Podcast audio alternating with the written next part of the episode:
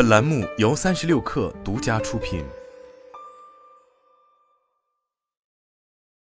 二月九日，国内芯片制造龙头中芯国际公布二零二二年第四季度报告，其实现营业收入一百一十七点五二五亿元，较上年同期增长百分之十四点六，毛利率为百分之三十三点一，上年同期为百分之三十二点七。归属于上市公司股东的净利润二十七点四四亿元，同比减少百分之十九点七。归属于上市公司股东的扣除非经常性损益的净利润十八点零三亿元，同比增长百分之十三点一。下游市场方面，智能手机、消费电子市场持续低迷。四季度收入结构中，智能手机占百分之二十八点六，智能家居百分之十点八，消费电子百分之二十一点六，其他百分之三十九。各地区营收贡献占比，来自中国区的营收占比为百分之六十九点一，美国区的占比为百分之二十五点三。欧亚区占比为百分之五点六。按晶圆尺寸分类，四季度八英寸晶圆营收占比增长为百分之三十五点六，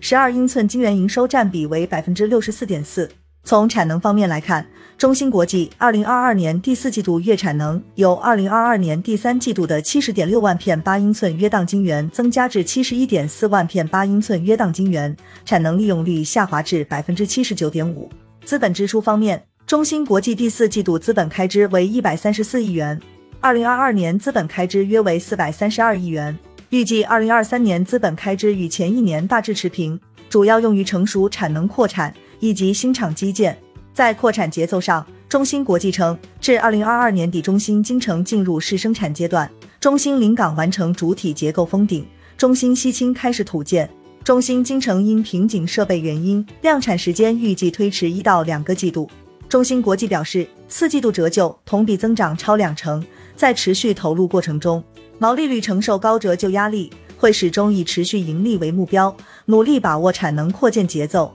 保证一定的毛利率水平。展望二零二三年，中芯国际表示，上半年行业周期尚在底部，外部不确定因素带来的影响依然复杂，预计收入环比下降至十位数，百分之十到百分之十二，毛利率预计降至百分之二十左右。